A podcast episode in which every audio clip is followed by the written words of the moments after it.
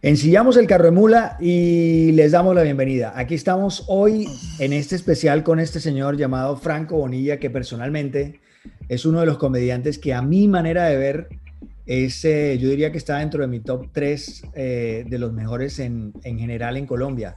Y es un placer darte la bienvenida. Hoy no me acompaña el señor Borja porque Borja es un man que trabaja en oficinas y marca tarjeta, pero yo sí tengo la posibilidad de hacerlo. Es un momento un poco particular de esa entrevista. Lo estamos haciendo a las 3 de la tarde eh, en un día laboral y pues no todo el mundo tiene la vagancia que tenemos nosotros. Don Franco Bonilla, muy buenas. ¿Cómo está usted?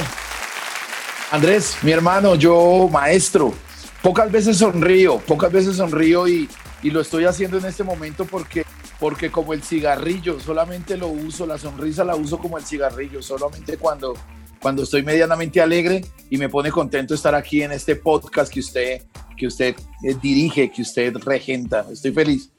Qué bien, eh, yo también, nosotros también estamos muy contentos. Te iba a preguntar, digamos, empezando un poco como por el tema de la comedia, que es lo que nos une muchísimo, eh, es como hablar un poco acerca de, brevemente, pero digamos que cómo fue el proceso tuyo de descubrir que sirves para esto y cómo empezaste a dar como tus primeros pasos en este mundo tan complicado de la comedia. Párale, la, la, la historia no es la respuesta a esta pregunta que me haces. Quisiera yo que fuera cosa, chistosa, pero, pero para nada, es una historia básica, normalita. Eh, yo resultaba ser chistoso, hablantinoso de pequeñito, cosa que yo no tengo recuerdos, no me consta, pero me lo decían los maestros, me lo decía mi mamá, mi papá, aún me lo dicen nadie me callaba cuando chiquito, si me tapaban la boca me salían letreros en los codos.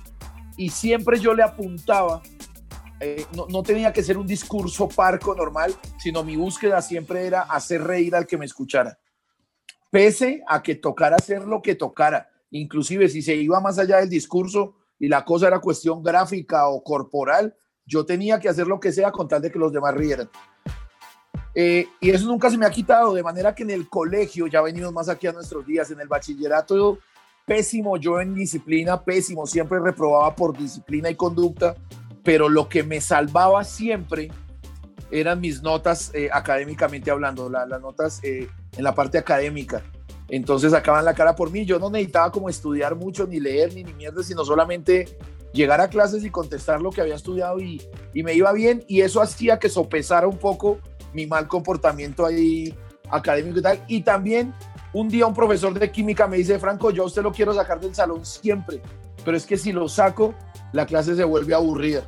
Yo, yo prefiero, porque a usted la disciplina lo jode, usted me hace recocha, pero yo necesito sus apuntes, necesito sus ideas en clase, porque eso es lo que hace reír a los muchachos y hacemos una clase bacana.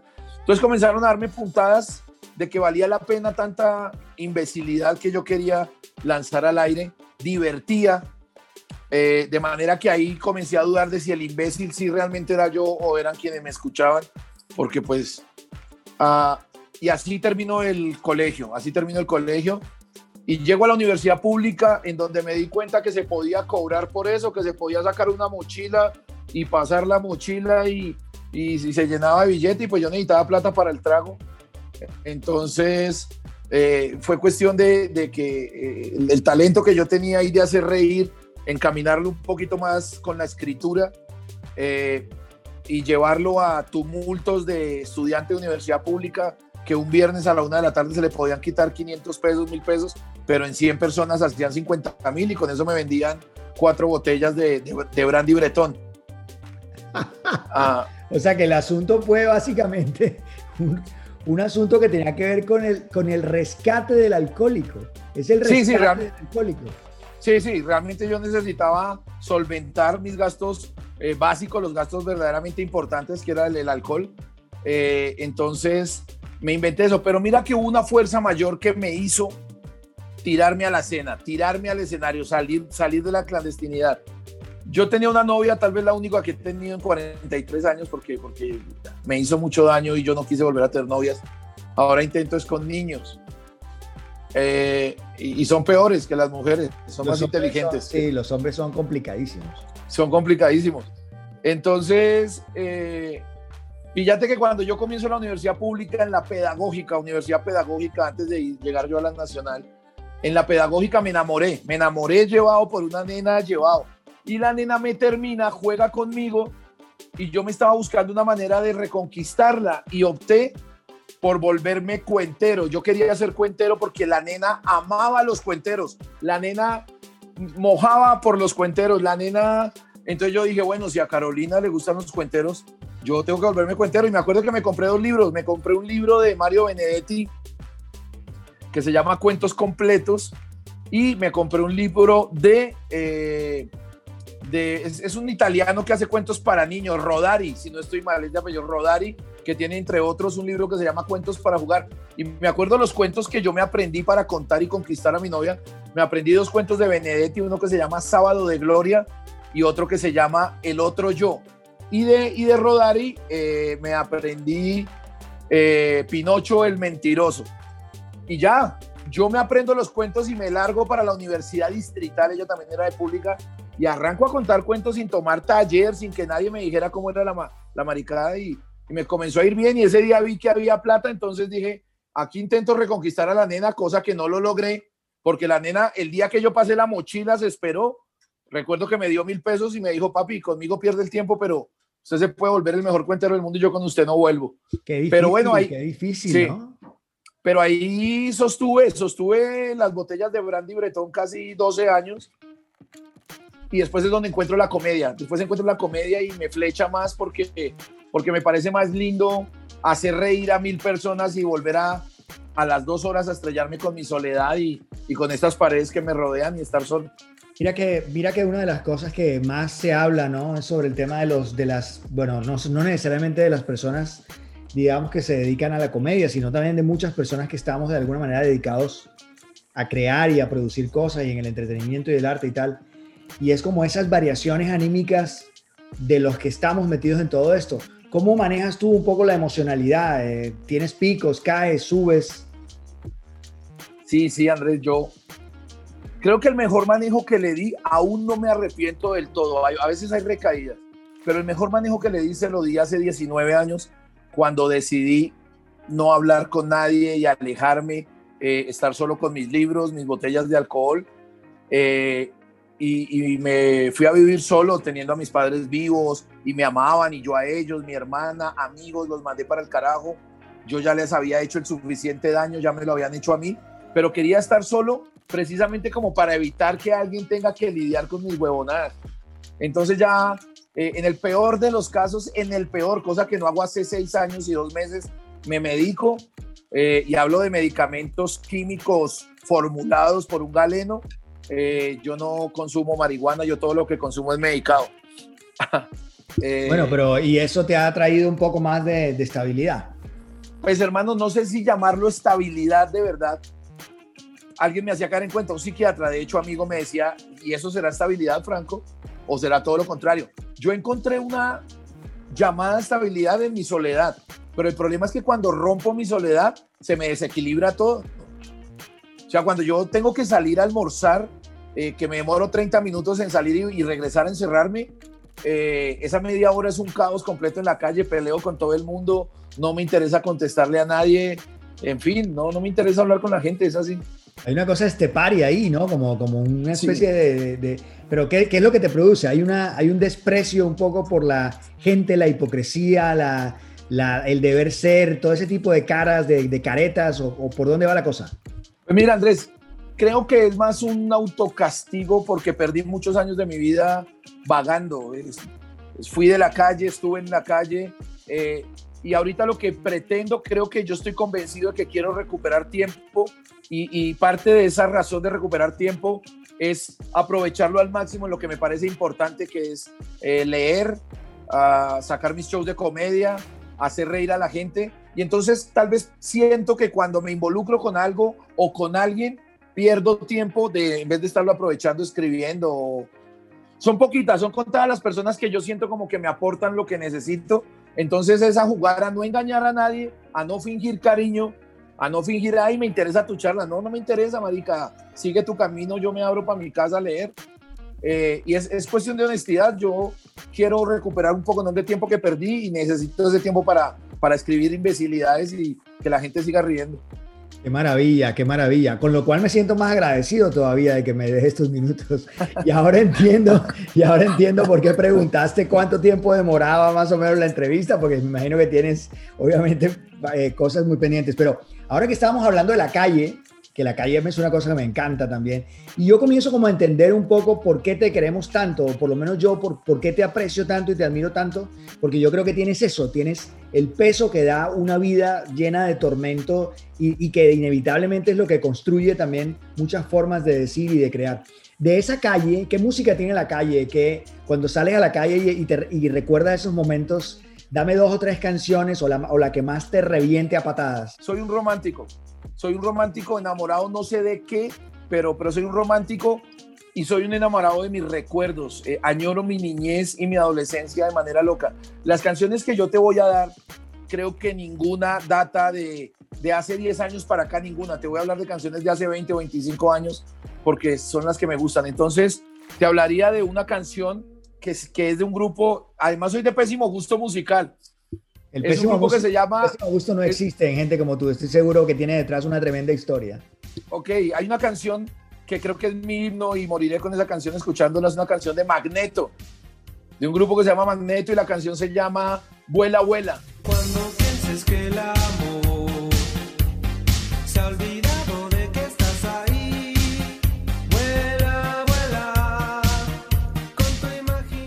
Vuela, vuela, claro que es una canción además eh, adaptada, tú lo sabías. Sí, señor.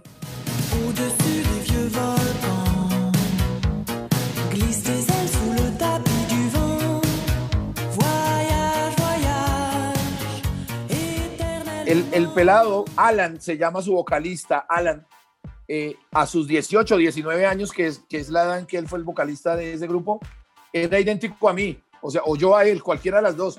Pero mi mamá, mi mamá, la viejita Olga que vive en Barranquilla ahorita, si llega a ver la canción de Abuela Abuela, se queda viendo a Alan y comienza a llorar.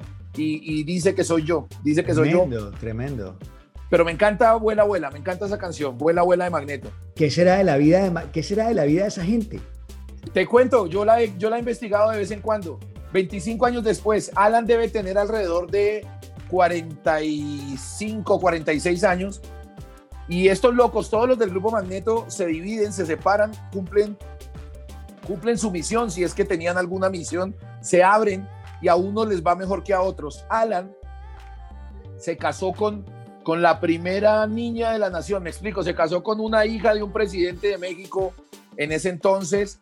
Eh, este man, tiene el man tenía problemas de droga eh, de niño, en adolescente, y tiene un cambio total. Y resulta que Magneto en el año 2009 se deciden hacer un par de conciertos para ver cómo están cada uno a los 35 años, 37, y hacen dos conciertos hermosísimos, uno en Ciudad de México, en el Arena, en el Arena no sé qué, en el, uno de los escenarios más grandes e imponentes que hay en, en México, y hacen otro en Viña del Mar, hacen dos conciertos, la locura, la locura para los que fuimos fanáticos de ellos, haberlos visto cantando a los 14, 16 años y después verlos cantando Vuela, Vuela porque cantan es esta canción a los 32, 35 años que se unieron ahorita hace como 10 años. Fue bien bacano. Qué lindo, qué lindo. Oye, ¿qué piensas de la... ¿Cuáles son los colegas en, en Colombia que te, que te mueven? Que te, eh, dime los tres así que, que realmente tú admires y te, y te, parezcan interesantes. Uno sería Frank el Flaco.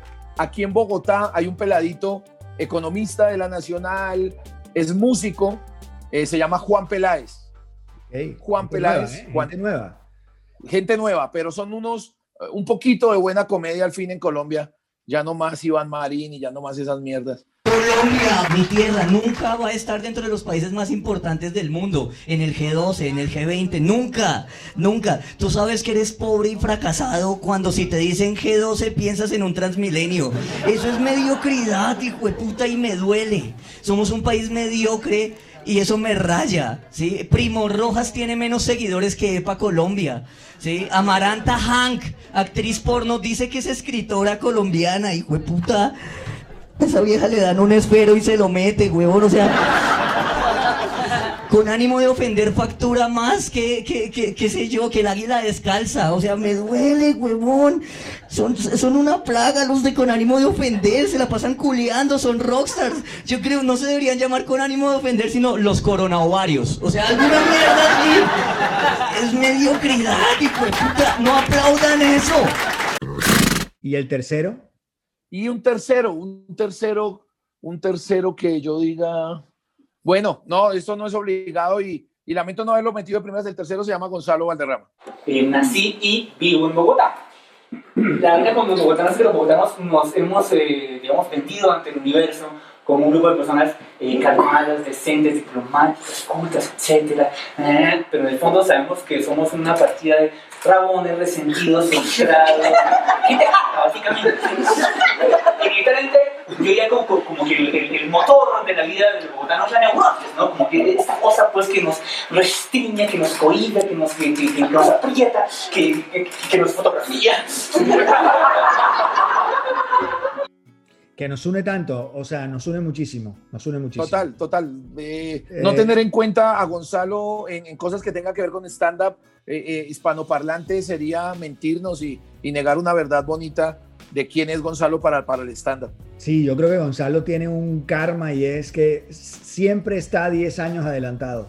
Es un rollo sí. complicado, ¿no? Y yo creo ah. que hay que esperarlo en el tiempo, pero como no tenemos todavía esa máquina, no, no podemos todavía gozarlo eh, sincrónicamente. Solamente nosotros, o muy pocos, digamos, logramos entender que nos estamos riendo de una risa que se va a, a escuchar 10 años después. 10 años después. Sí, sí, sí, sí. El eco tiene 10 años después.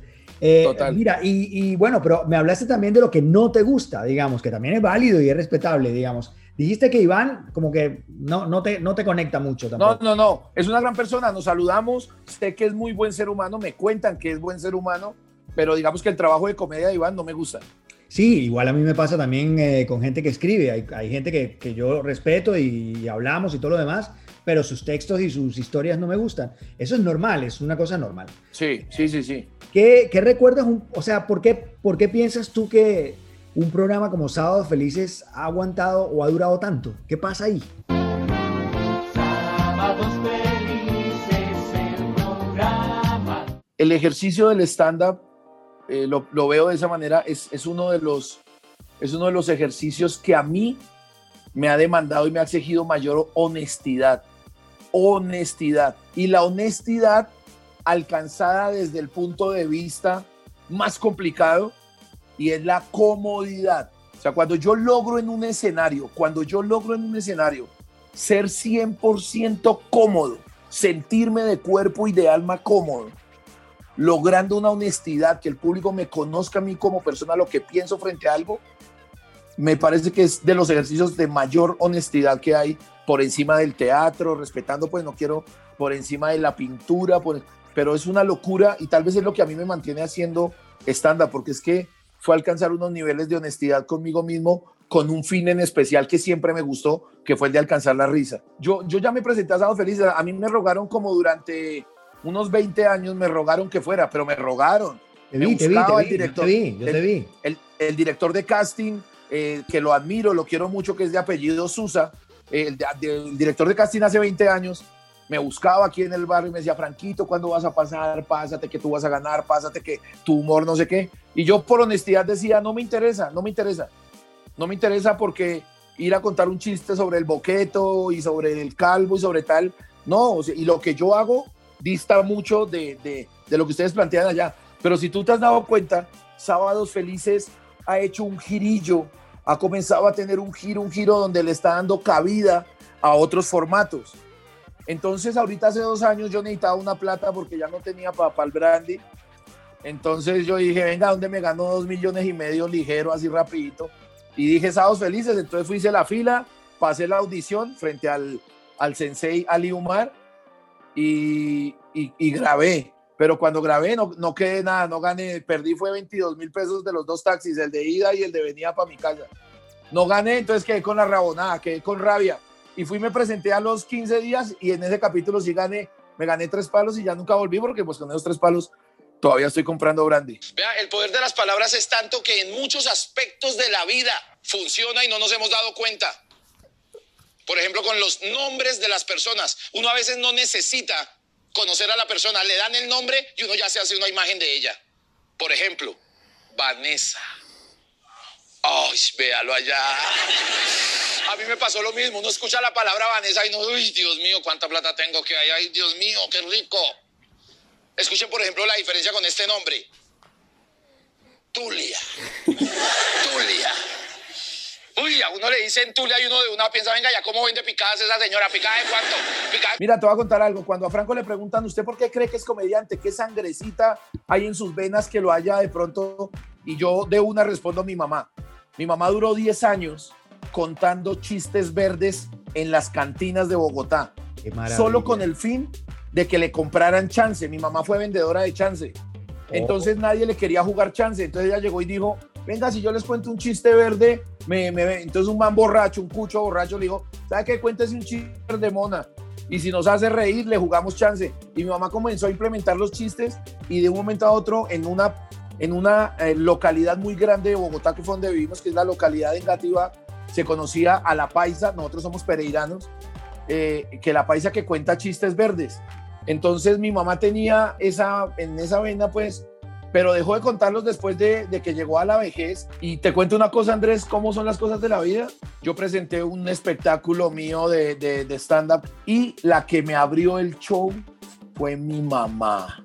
Qué vaina linda. man. Traje a mi mamá con un sold out en el Teatro Libre de Bogotá y le dije, negra, usted va a volver a su sueño de toda la vida, que era contar chistes. Quiero que se pare. Esa mujer se compró, ahorró como seis meses, se compró una chaqueta de lentejuelas, se mandó peinar donde Palomino acá en Bogotá y me abrió el show allí en, en el Teatro Libre Chapinero y fue una cosa linda. Hoy en día la tengo haciendo radio conmigo en una emisora que se llama Boom Comedy Live Claro. eh, en donde tengo un programa que se llama La Miscelánea, eh, que es un varieté, es una mierda. lo, he, lo he oído, lo he oído, lo he oído. Y- Está en y- directo, en directo por las mañanas. Sí, Eh, señor. no, yo paso a veces, cuando estoy escribiendo, a veces me meto por ahí a ver en qué andan hablando. y hay Ella es la famosísima, en personajes- Colombia es conocida como la Gono Mamá. Claro, eh, y tu mamá está ahí. Y obviamente te veo también a ti y bueno, veo a otros personajes también. Hoy en día un Comedy Live debe tener alrededor de 10 u 11 programas. Tremendo. Y con tremendas eh, eh, asistencia de, de- de visualizaciones. Es una Sí, cosa sí. alucinante. Son Sí, de lindo. 500 mil, 700 mil, una cosa enferma. Sí, sí, es bien bonito. Y, y además integré un grupito que se disolvió también. No sé si has estado pendiente de eso que se llama Con ánimo de ofender. Claro, que eso es una, es una de las una lo- grandes propuestas que he visto. Uy, pero loquísima. Tenemos videos con 2 millones de visitas, 2.700. eh, y somos seis comediantes que no conoce nadie, que dijimos, vamos a hacer comedia, pero hablada, papi. Vamos es a, vamos es a salirnos del, del cartón, vamos a salirnos de, del esquema y vamos es a, a ir hablando como se hablaba en la esquina del barrio. Si hay alguien que sepa chiflar es el pobre, papi. A veces lo piden de requisito en colegios de primaria. Hubo una temporada entre el 2004 y el 2009 que en Bogotá no se conseguía bofe del bueno. Esos datos de Franco, No, no, no había De bofe. puro gordo. Datos de puro gordo, no. Hay que comer algo. Y mi mamá dijo, mire, mire esa fritanguería. Mamá dijo, tráigase una picada de 20 mil. ¿Eso qué nos indica? Que hemos sido de plata siempre. 20 mil pesos en el 2004 era como pedir una picada hoy en día para ir de 11 millones de pesos. Sin longanes. Parte de mi familia, por parte tanto de papá como mamá, hemos tenido problemas de orden psicológico. Y yo hallábame en la sala, tranquilo, con una- unos boxers de Mickey Mouse. Cuando de pronto salió la tía Marina, que es la hermana menor de mi mamá. No, pero no aguantar nombres propios. la tía Marina todavía vive y sigue igual de curiosa. Entonces yo hallábame en la sala cuando de pronto ella dijo, Franco, ¿ya desayunaste? Yo, mira, aquí está tu me dio mazamorra y tal, y ella se acerca mucho y ella estaba en levantadora, pero Tim comenzó a, a lo que se llama la, la caricia en, en los hombros, ¿no? Tal? Y me bajó la camisa esqueleto, me la bajó un poquito así, tal. y tal, y hubo un momento en que yo ya me di cuenta que me estaba mancillando la humanidad. Ay, pero qué pantaloneta tan bonita la de Mickey Mouse y tal, y comencé a huir, huí por la casa, y ella, ven, ven, ven, te deseo. Y yo, puta corra y con rabia, no con rabia que había dejado media mazamorra.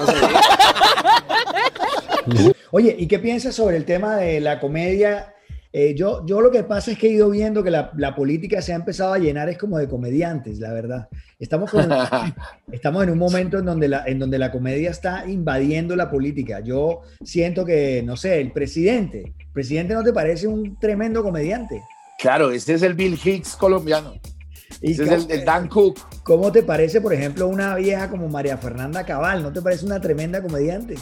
Claro, claro, claro. Son comediantes naturales que encontraron en la política el, el antifaz perfecto de, de cuerina para poder hacer sus chistes desde allá. Lo que pasa es que en este país a la gente no le gusta escuchar las cosas como son. Bueno, pero hay cosas duras, porque acabo de ver uno que, por supuesto, no. Si uno pone a trabajar, si uno pone a los negros a trabajar, se agarran de las greñas. Hombre. Pero eso está descontextualizado. Bueno, pero ¿qué canción eh, no puede faltar en, un, en una buena sentada, con un buen trago, digamos? ¿Qué, qué canción no te puede faltar? The Eagles con Hotel California. Clasicazo, ¿no? Clasicazo. Clasicazo. O también podemos hablar de, de una banda que se llamaba, o se llama, se llamaba Chicago. Eh, una- una- unas cosas, Your Inspiration. Uh, fuerte.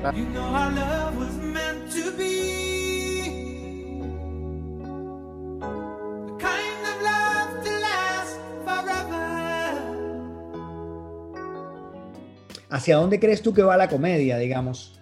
¿Qué, ¿Cómo ves tú el camino y, y en qué se está transformando? Acuérdate de aquel, de aquel Andrés López con su pelota de letras. Sí. eh, y, y hacia dónde crees tú ahora que me estás hablando de los nuevos talentos?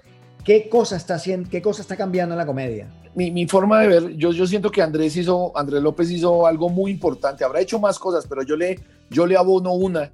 Y es que fue el primero en dejar el miedo. Fue el primero en dejar el miedo y en, y en proponer que el stand-up, que la comedia stand-up podía ir a círculos sociales un poco más elitistas. Que Andrés es el que se encarga de, de hacer comedia en el Hard Rock Café aquí en Bogotá hace 25 años, hace un par de años, aunque antes de Andrés hubo otros que tú y yo los conocemos, como Gonzalo, hubo varios que intent- como Alejandro Campos, bueno, varios que intentaron también lo mismo. Mira, yo con alegría digo, Andrés, que, que desde hace unos años para acá siento que se comienza a ver una selección natural, una muerte natural en los comediantes que no van para ningún lado. Esta vuelta va a ser, y más con la, más con este cambio que nos, que nos propuso el COVID, con esta pandemia, aquí el que no quería ser comediante de corazón se va a ir quedando atrás, se va a ir quedando rezagado. Aquí el que no trabaja y el que no escribe y el que no crea, ese man va a seguir eh, eh, haciendo lo que tenía que hacer en otra actividad. Pero yo siento que desde hace unos cinco años para acá ah, ha mejorado los pasos del stand-up en Colombia, ha mejorado. Eh, estos peladitos nuevos que están saliendo, pareciera que vienen aprendidos. Mira que, mira que con Gonzalo lo hablábamos y a nosotros, este es un término de fútbol, porque también jugué fútbol hasta cuando comencé a tomar. Hacer la fila. Hay peladitos ahorita que se han ahorrado el hacer la fila. O sea, tantas cosas hemos construido lo- los que llevamos 18 o 20 años en esto, que los que están naciendo ahorita ya, ya se pueden apoyar en otras cosas y en dos o tres años terminan siendo unos grandes comediantes. Hubo- eh, existimos otros que tuvimos que ir haciendo las cosas paso a paso. Entonces, algo que yo percibo de la comedia muy latente es que de, de, de tanto comediante que hay, de tanto mal llamado comediante que hay, en muy pocos años vamos a quedar los que tenemos que quedar. Y sé perfectamente que quedarás también y que seguirás quedando y estarás hasta que, hasta que esto siga. Porque yo te lo digo, no, no, no, me parece para nada una sociedad aquí como del elogio ni nada, pero te lo repito, me parece que, que ahora entiendo por qué me parece maravilloso lo que haces, porque creo que, que tienes calle, que tienes mundo, que tienes vida y que has tenido que pasar por, por muchas cosas. Yo creo que eso eso no se encuentra como en, el, en la cosa cosmética, ¿no? En, el, en, la, en la cosa prefabricada. La comedia, Total. tiene que ser, la comedia tiene que estar también como en general, como las historias, como quien escribe, como quien canta, como quien compone. Creo que tiene que estar siempre plagado de, de vida, de realidad, de verdad, de vísceras, ¿no? Yo creo Sí, que ahí sí. es donde está verdaderamente la fuerza. Mira, Sí, todo mi- todos mis respetos, todos mis respetos. Y, y- y evidentemente lo único que quiero es que ojalá vengan muchas más cosas contigo. Te mando un gran abrazo, hacer. gran, gran abrazo y todos mis respetos, mi querido Franco. El respeto es para, para, para contigo, Andrés. Eh, sabes que también mi admiración, eh, esta maricada, pues es que como que no se puede voltear aquí. Está, está. Ah, sí, mira. Yo estoy de trasteo, entonces les voy a mostrar como la quinta parte de mi bibliotequita. Allá entre esos 30 libros que ven a ver ahí, hay como cuatro libros de tu obra, Andrés. Qué soy bueno. un lector, soy un seguidor de, de, de lo que escribes, de esa novela ahí como, como oscura. Y hermano, siempre mi admiración, gracias por, por, por estimarme y, y nada, aquí tengo, tengo cositas que ponerme a hacer y que leer, que leer. Así que gracias por esto y a los que escucharon esto, gracias por estar ahí, apoyen esta vuelta. Chao pues. Gracias, papá. Un abrazo. Que por culpa mía un amigo casi se mata, marica, casi se mata. Yo le digo al man y estamos con unas chiquillas una casa de cortesanas, de, de forajidas. Entonces, eh, como uno siempre intenta hacer lo que haga el grupo para, para, para que lo acepten, eran periqueros menos el bebé, que yo lo único que hacía era vender chance. Entonces todo iba bien, todo iba bien con Pola, con Pola, mucha Pola. Cuando veo a las 2 de la mañana un puta plato lleno de perico. Entonces mete Dayana, Trin. Todo cuidado, y cuando me pasan ese proposillo, el, el plato, yo digo, no, pero ustedes qué. Eso es lo que, eso es lo, eso, eso es lo que meten. No, papi, yo pensando por dónde rematar. Cuando veo en la mesa el ron que estábamos tomando lo sirven con, con limón. Y yo, papi, ¿quieren probar finura? ¿Quieren probar finura? Entonces me comenzó a decir mi amigo, ¿qué? Usted no sabe eso, tal. Le dije, no sabe, usted sabe mucho. Me dije, meta como yo le voy a decir. Me dijo, ¿qué es? ¿Cómo es? Le dije, papi, los grandes metemos es así. Y cojo un limón y se lo pongo a todo el perico, marica, todo el jugo y eso es que una pasta, una mierda. Y cogió el chino y me comenzó a oler. Marica, a las dos horas lo teníamos en la clínica. Los dedos, Los, los dedos, dedos. los dedos se le inflamaron como morcillas, weón. Los 10 dedos. Eso, marica, se le inflamaron los dedos. Y él me decía, me rasca por acá y de acá y un sarpullido. una Porque no se ha visto los dedos.